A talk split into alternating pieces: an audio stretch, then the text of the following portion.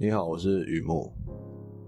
新手人生，Beginners，二零一零年的电影《新手人生》，初学者啊，就 Beginners。这是一部有关成长的剧情片，描述一位接近四十岁左右的插画家。这个人未婚，呃，离群所居。身边有一只杰克罗素梗犬，还是他父亲留下来给他的，真的是离群索居了。那这样的生活，乃是因为他受到了重大的刺激，哎，也就是他父亲晚年罹癌，还有出柜，呃，使他在活在一种千头万绪、停摆的回忆里，直到他尝试继续生活。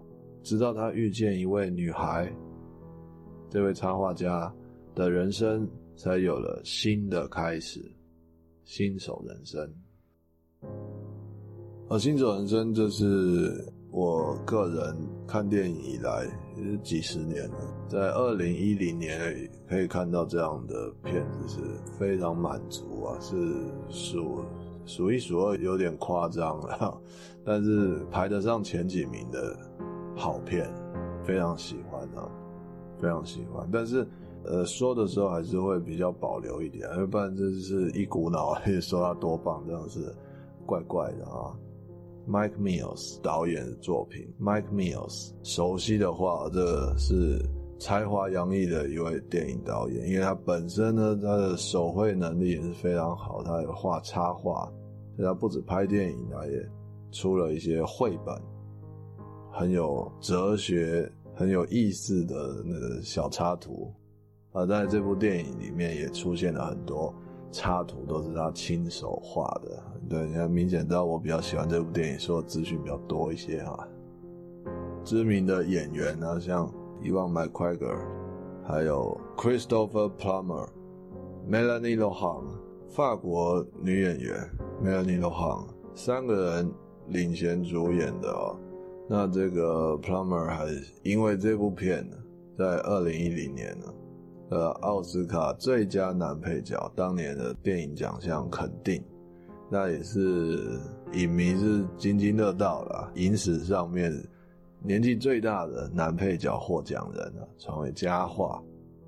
故事呢是软性的描绘父子关系，这个片有在讲父子关系，主角的父亲哦，他的。老病死以及出柜，身为儿子的男主角看见了一些东西，也仿佛继承了某些东西，穿插许多有幽默感的人生感触啊，是一则隽永的并且富有艺术价值的生活故事，几乎是写下了我为什么喜欢他的原因。嗯要特别介绍的也是我刚刚介绍过的了，Mike Mills 的导演，我有在我的网站上面注明他的网站，他的网站都是他的作品，很有艺术感。那除了故事说的有特色以外，手绘的画作也是一绝啊，这刚刚都有提到啊，带有素描底子的这些插画。读者们有兴趣的话，可以在我网站找到，当然也可以自己在网络上搜寻 Mike Mills，都可以看得到。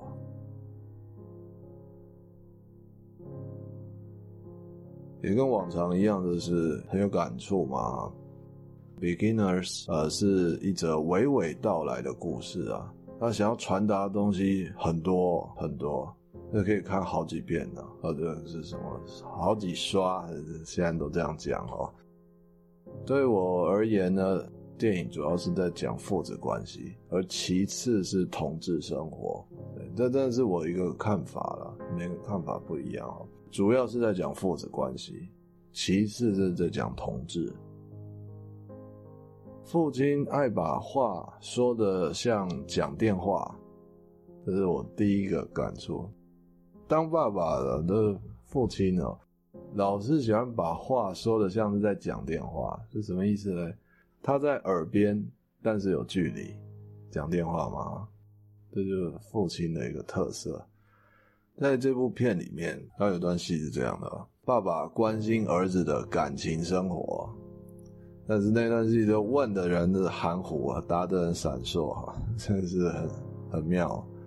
儿子的感情生活就没有什么好隐瞒的，那也没有什么能多谈的，所以答的也闪烁啊。那问的又不太好意思，就问问的旁敲侧击的，就是变成这样子，问的人含糊，答的人闪烁，而短短几句话就形成小小的尴尬。于是呢，爸爸就说他自己小时候，举个例子，呃，寓言故事一样的啊。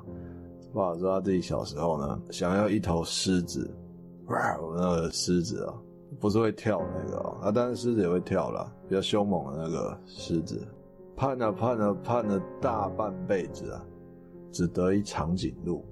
他说给儿子听，既然长颈鹿，那就长颈鹿。你觉得会说寓言故事的人算不算用心良苦？哎，我没有他爸爸讲的那么好啦，就是就是他小时候，他说他自己小时候想要一头狮子，但是到了这么大年纪了，没有得到狮子，只得到一只长颈鹿。他就跟他儿子讲，那既然长颈鹿呢，就长颈鹿了。那这讲这一段是一直要干嘛嘞？父亲对自己的小孩有一定程度的了解吗？小孩也四岁了嘛，那感情生活没有什么着落啊，是不是标准定太多呢？当初都会有一个设想，像狮子一样，可是后来就是只有长颈鹿诶，你是不是要跟你的生活里面，甚至跟你自己有所妥协？这是他父亲想暗示的，但是明白人是听得出来的，就是我没有要你怎么做，我只是这么的跟你说一下。糊涂人就会觉得好像在暗示我必须要怎么做，其其实没有那么强烈的，没有那么强烈的。另一段戏呢，是片中父亲的一个病况，在他最后的日子里面，他确诊了罹患癌症了。其实我一直不太清楚这是要念癌症还是念炎症啊？好，那就说癌症吧，就约定成熟。爸爸最后的日子里面呢，癌症确诊。哦，而且是第四期，癌症第四期意味着什么呢？男主角诶就叮嘱父亲，耳提面命似的那讲说，癌症第四期就是没有第五期了啊，爸你要当一回事啊，已经没有第五期了，末期了。可是诶他爸爸另有看法，他爸爸说，癌症第四期。表示自己已经经历了前三期，他就只讲这样。此话一出，乍听就是印证了老人与小孩是属于同一国的，尤其是讲话，稍微拨开那个字面上的意思，也就是癌症第四期表示自己经历了前三期，但是这不是废话吗？但是不要管这字面上的意思，能够体会他这个爸爸想要说的。乃是一种各个阶段的是一个过程而已，就是一个过程，这很人生观的东西啊。看着那男主角的个性呢，我觉得他，我跟他个性也是蛮相似的哦，所以就联想到许多亲身经历。我是写一个比较隐晦的东西哦，我被动的走在吊桥上，而我父亲是穿制服的人，是军官还是卫兵，就算是距离很近。却也看不清楚啊！父亲就是一种管束，一种约束，一种就管就对了，一种管束的象征。许可我这样前进，禁止我那样后退。我不一定甘愿受，但也无以反。那些话语的重量所压过的痕迹，幸运者痕迹后来变成处事态度的根基，不幸者。压出几道伤痕，也在所难免。我回想自己是何者，也许包含两者。心情好就幸运，心情坏就不幸了。这个心得，连虚无主义者听都开始有所相信吗？后来呢，走着走着就转为主动了，不是被动的走吊桥，转为主动。主动就想要过河的时候，发现不一定要走吊桥啊。还是有其他办法可以过河，却又像是摸着石头过河。这个时候啊，父亲还是一样穿着制服，但是他的话比以前少了很多。他只会在某些隐晦的，而且他觉得我恰恰需要的时候，他只会说这些。父亲就是父亲，爸爸就是爸爸，跑到电影里的爸爸也依然是爸爸，爱把话说得像讲电话，他在耳边，但有距离。做儿子的想要体会，像我们做小孩的要体会，还得讲点造化。心情不好时，觉得讲都是在管我这样。但是要讲点造化才能明白啦。人人都会有那么一刻和男主角相同，发现父亲与自己印象中的那位父亲不太一样了。而这片除了那些坦白说，还有一个更清楚的例子，就是男主角的父亲在晚年，在妻子往生之后，决定出柜。也就是印象中的父亲都会说很多话。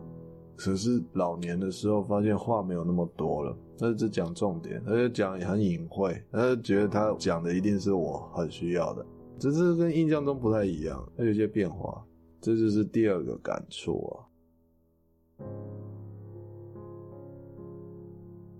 第二个感触啊，我们是透过什么样的人来认识内容，决定了我们愿不愿意进一步了解。这感触有点长啊。透过什么样的人来认识内容，决定了我们愿不愿意进一步了解。有段戏有男主角的父亲，他已经出柜了，他表态了哈，他交了一个男朋友叫做 Andy，爸爸后来就过世了。男主角和 Andy 呢，也因为父亲过世了嘛，就没怎么来往了。直到呢有一次出远门，男主角必须要去纽约。先找好地方安顿小狗，可是呢，就他那杰克罗素梗啊，有强烈的分离焦虑啊。狗狗一个症状哦，主人呢只要超出这个视线范围啊，就会剧烈的嚎叫，一点也不愿意接受男主角安排，他把他安置在他地方，才才才安顿好了，出出门要开车离开，就听到狗在叫个不停这样，强烈的分离焦虑啊。而男主角怎么办呢？他就想到 Andy 啊，虽然都没有来往，但是爸爸还活着的时候嘞，这小狗是认得 Andy 这个人的嘛？哈，有印象在。男主角带小狗去找 Andy，小狗居然还记得他哦，熟人嘛，熟人缓和了这个分离焦虑，就把小狗托付给他几天这样，男主角就得以顺利的出远门了。而在男主角回来接小狗的时候啊，Andy 就问了一个听起来像是在心里面挂念很久的问题啊，是不是因为同志的身份，所以就不太来往了？男主角说不是这样的，只是因为你是我爸爸的男朋友，你是我父亲的恋人，他就是说这句话而已。两个人就沉默了一阵子啊。我在想，他们心里面可能回忆如走马灯似的掠影啊，然后他们就彼此给彼此一个拥抱告别，这样就把小狗带回家。说这段戏呢，对于没有看过这部片的读者来说，这情境是可以说是一片混沌啊，都摸不着头绪。这人到底想要表达什么嘞？啊，的确哦，那是蛮曲折的一个一个戏啊。我在前面有提到，因为这这部片主要内容在于父子关系，其次是在讲同志生活，这些都属于导演 Mike Mills 抒发人生的感触。进一步解释，男主角的人生不在于接不接受同志，而是在于出柜的是他尊敬的父亲，也就是说，重点是在接不接受我父亲是同志。素昧平生也好，或是一般呃认识也好，性向是同志，男主角没有那么强烈的接受或是反感，诶，他就是平常心。但是出柜的人今天不是别人，是他的父亲，而且是他从小到大还蛮尊敬的父亲，这个对他来说影响是比较大的。他爸爸阅读的书报，参与的活动。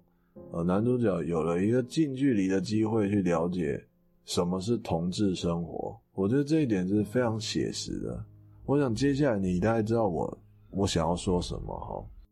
人的一辈子能够主动亲自接触的内容，所以内容就是万事万物啊。人一辈子能够自己主动亲自去接触的内容极其有限，真的有限。因此呢，这个人他在乎的人接触到的内容，就会对这个人影响很大。而且说爱屋及乌是一个样子，或者是在相处关系上，而我不爬山，可是我很在乎的人他会爬山。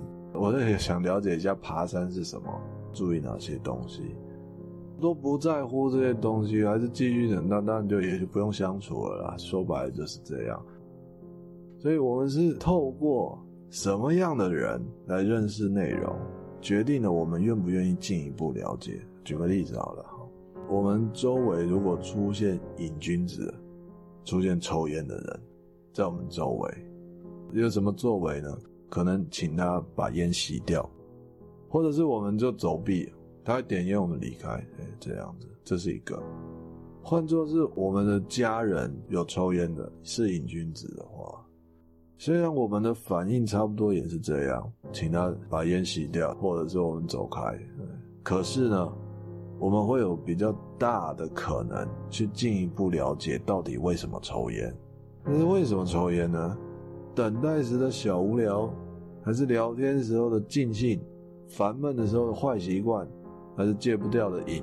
好，不管是什么，进一步了解，得到某一种答案，不在于接不接受抽烟是理所当然，不在这里，而是在于有了进一步的了解，有所体会，相处的时候说出来的话就不至于那么的尖锐。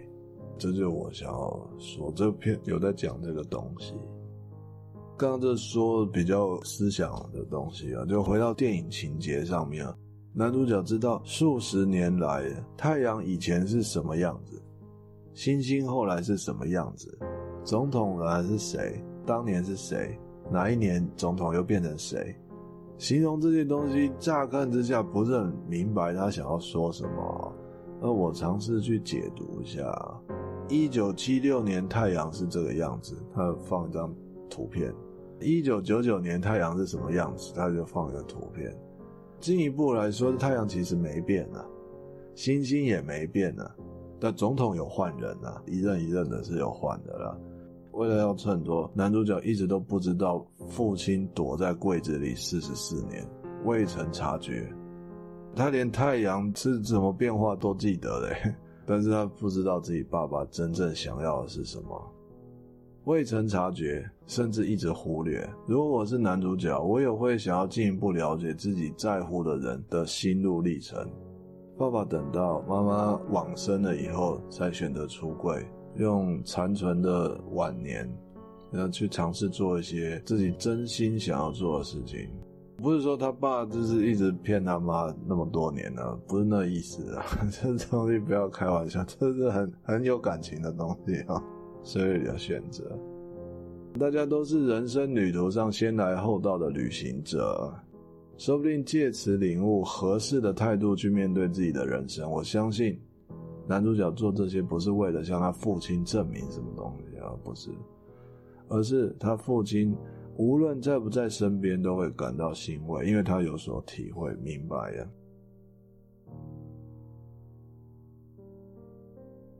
好。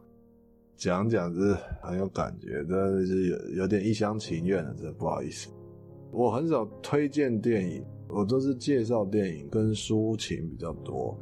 如果你听起来觉得还有点东西，我会推荐读者看看这部片，是很有内容的，很有内容的。所以百闻不如一见，哎，对，就是这样。听半天，那自己看一遍的，就会有自己的心得。好，介绍到这里。一样的说一下我的网站叫做雨木散文故事，雨木散文故事，在网上可以搜得到。那当然你已经听了这段录音，就是在我的网站页面化，非常高兴，非常谢谢你来浏览。那也不要忘了有空的时候常回来逛逛，都会有一些不同的东西在。谢谢。